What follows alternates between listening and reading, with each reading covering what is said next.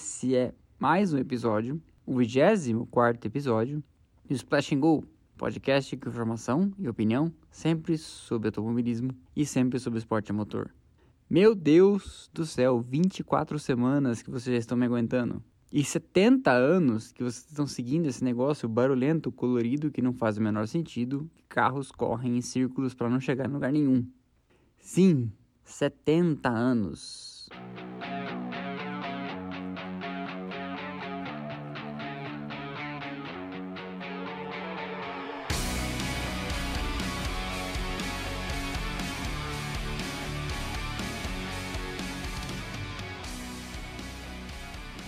E nós somos brindados hoje com uma corrida à altura dessa história imensa de 70 anos, com uma vitória surpreendente daquelas de assistir na ponta do sofá de Max Verstappen e da Red Bull, dando um nó tático na Mercedes e desatando outro nó tático armado pela mesma Mercedes e conseguindo uma vitória fenomenal em Silverstone, templo maior da velocidade, lugar onde tudo começou. E eu digo que foi uma vitória fenomenal porque até o fim, se você for olhar bem, nós não sabíamos quem ia levar a taça e nós não sabíamos se a Mercedes ou a Red Bull tinham ali uma carta na manga para a estratégia e para levar a corrida e para levar a vitória. E no fim, prevaleceu a estratégia da Red Bull e prevaleceu a decisão do Verstappen de atacar as Mercedes ainda com a temperatura dos pneus em alta, num momento que a equipe pediu para ele tirar o pé. E o holandês, como bom piloto, agressivo que é, disse: "Essa é a minha única chance. Eu vou para cima deles." A Mercedes então chamou Bottas, o seu carro que liderava, para fazer o que a gente chama de undercut, ou seja, parar antes e voltar com borracha nova, e Verstappen e sua equipe reagiram à altura, entrando na mesma volta e marcando homem a homem essa tática. Come the Mercedes uh, crew for Valtteri Bottas and also the Red Bull crew for Max Verstappen as well, leader and second place. Tendo o benefício de disputar a ponta com dois carros, uma vez que Bottas e Hamilton estão disputando a ponta e a Red Bull corre sozinha com Verstappen, uma vez que o Albon sempre vem lá de trás, as flechas de prata, ou no caso esse ano, as flechas negras, dividiram a estratégia, com Hamilton permanecendo na pista. E quem disser que sabia o que ia acontecer, tá posando de sabidão, tá posando de engenheiro de obra pronta, porque em vários momentos a gente não sabia se eles tinham, eles, a Mercedes, uma grande tática, com o Hamilton permanecendo na pista ou se a equipe fabricante de energéticos é que tinha, na verdade, a primazia e que não ia ser alcançada no final por um Hamilton que fez parada para voltar com borracha nova. Resultado final: vitória do holandês da Red Bull, que não tem nem talvez o segundo melhor carro, afinal de contas, no grid ele ficou atrás do Huckenberg, em quarto lugar, numa exibição de gala, à altura dessa história sensacional, como eu disse no começo, que conta agora com 70 anos. Em segundo, Hamilton, ampliando sua margem no campeonato para o Bottas e mostrando uma grandiosidade que nem todos os campeões têm, ao reconhecer, logo que desceu do carro, que o Verstappen e sua equipe foram superiores nesse domingo. Em terceiro, Bottas, com um gosto amargo na boca, afinal de contas saiu na pole e andou para trás. Quarto lugar para um discreto e eficiente Leclerc, e o Leclerc, igual ao Hamilton e igual ao Verstappen, tem tirado o máximo e até mais um pouco do carro limitado que tem e soma ali mais 12 pontos. E eu digo que ele tirou mais do que o carro tem, porque atrás dele vinham o Albon, de Red Bull, um carro bem superior à Ferrari atualmente, e as duas Racing Point, também claramente carros superiores à escuderia de Maranello vem se firmando o monegasco Leclerc, naquela que é apenas sua terceira temporada completa na Fórmula 1, como sim um potencial líder por uma equipe que ano que vem perderá a sua estrela mais experiente, o Sebastian Vettel. Quinto, para Alexander Albon, e eu acho que mais uma vez, diante de uma boa exibição e de uma boa corrida de recuperação, tira seu pescoço da lâmina e conquista os pontos que a equipe esperava dele. Agora a gente tem que esperar para ver quando que a presença do novo engenheiro de performance do carro dele, o Simon Rini, um cara que já tinha cuidado das performances do carro do Ricardo na transição dele da Toro Rosso para Red Bull, e vermos se com o tempo o álbum começa a se classificar melhor. Por quê? Porque se o álbum começar a se classificar dignamente no sábado, nada vai impedir que ele tenha performances melhores no domingo. Se ele largar mais na frente, ele não vai ter que ultrapassar todo mundo, como ele tem feito domingo após domingo nesse ano. É bom de se frisar que pelo menos nesse sábado ele conseguiu levar o carro ao Q3.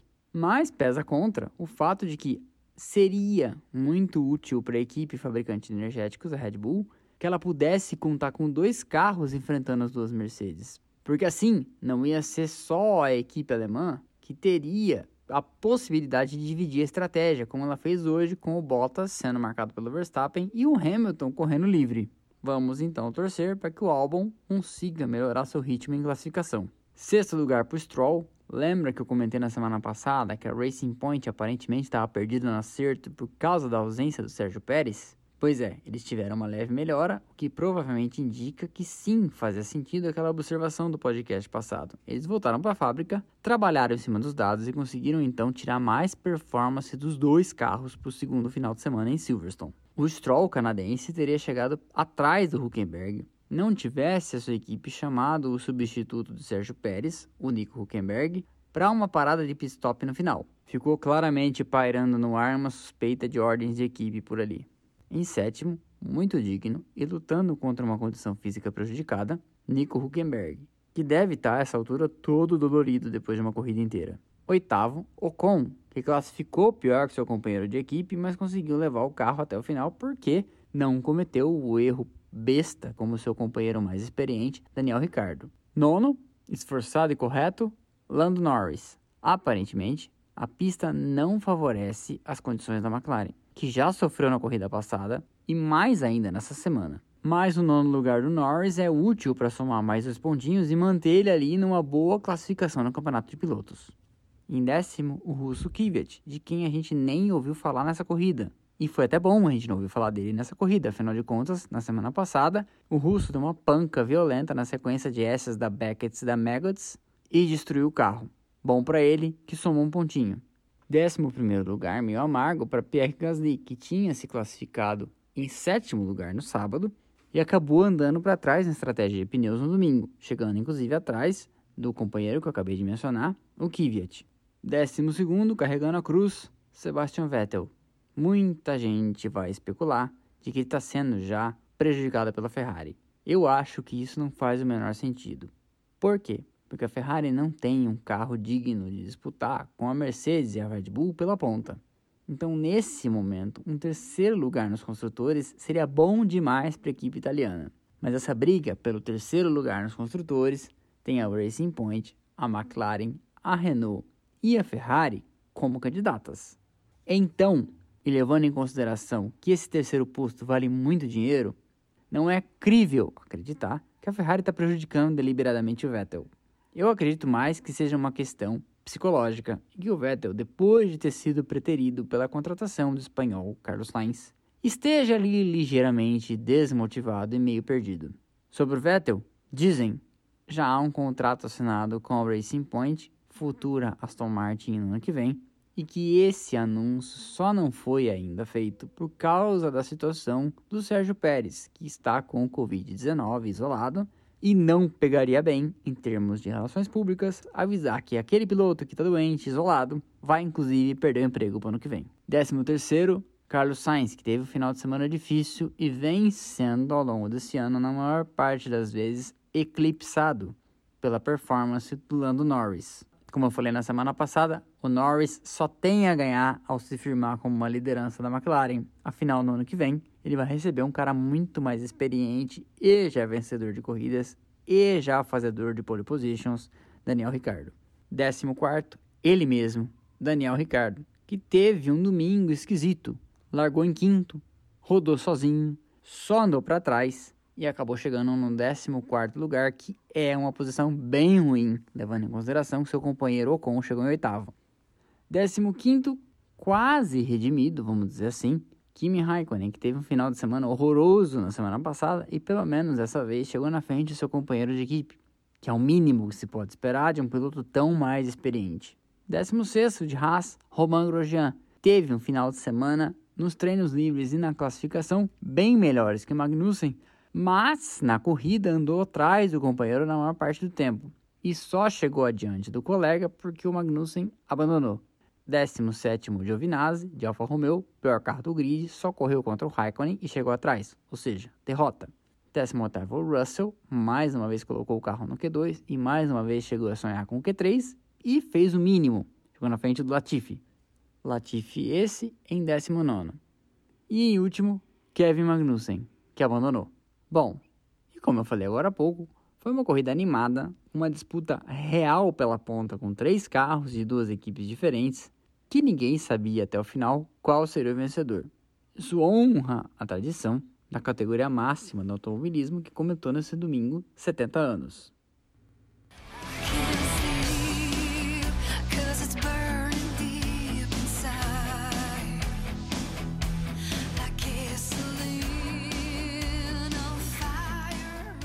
A briga pelo título vai ficar mesmo entre o Bottas e o Hamilton, com evidente vantagem para o piloto Pantera Negra de número 44, que caminha a passos largos para igualar o sétimo campeonato de Michael Schumacher nesse ano e para igualar o recorde de vitórias também do mesmo Schumacher, ironia das ironias, no Grande Prêmio 1000 da Ferrari em Mugello.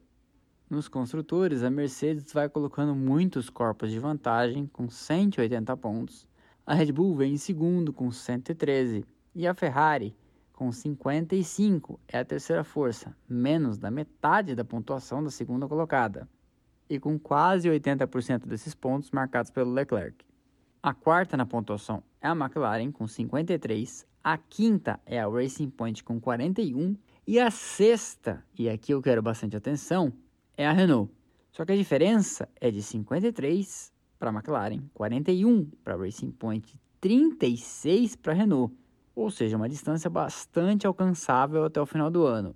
Mas lembrem-se que eu mencionei no podcast do Grande Prêmio da Áustria que dessas todas, a Renault é quem tinha mais possibilidade de alcançar as outras duas por ser uma equipe de fábrica e contar com fôlego financeiro de investimento para melhorar o carro ao longo do ano.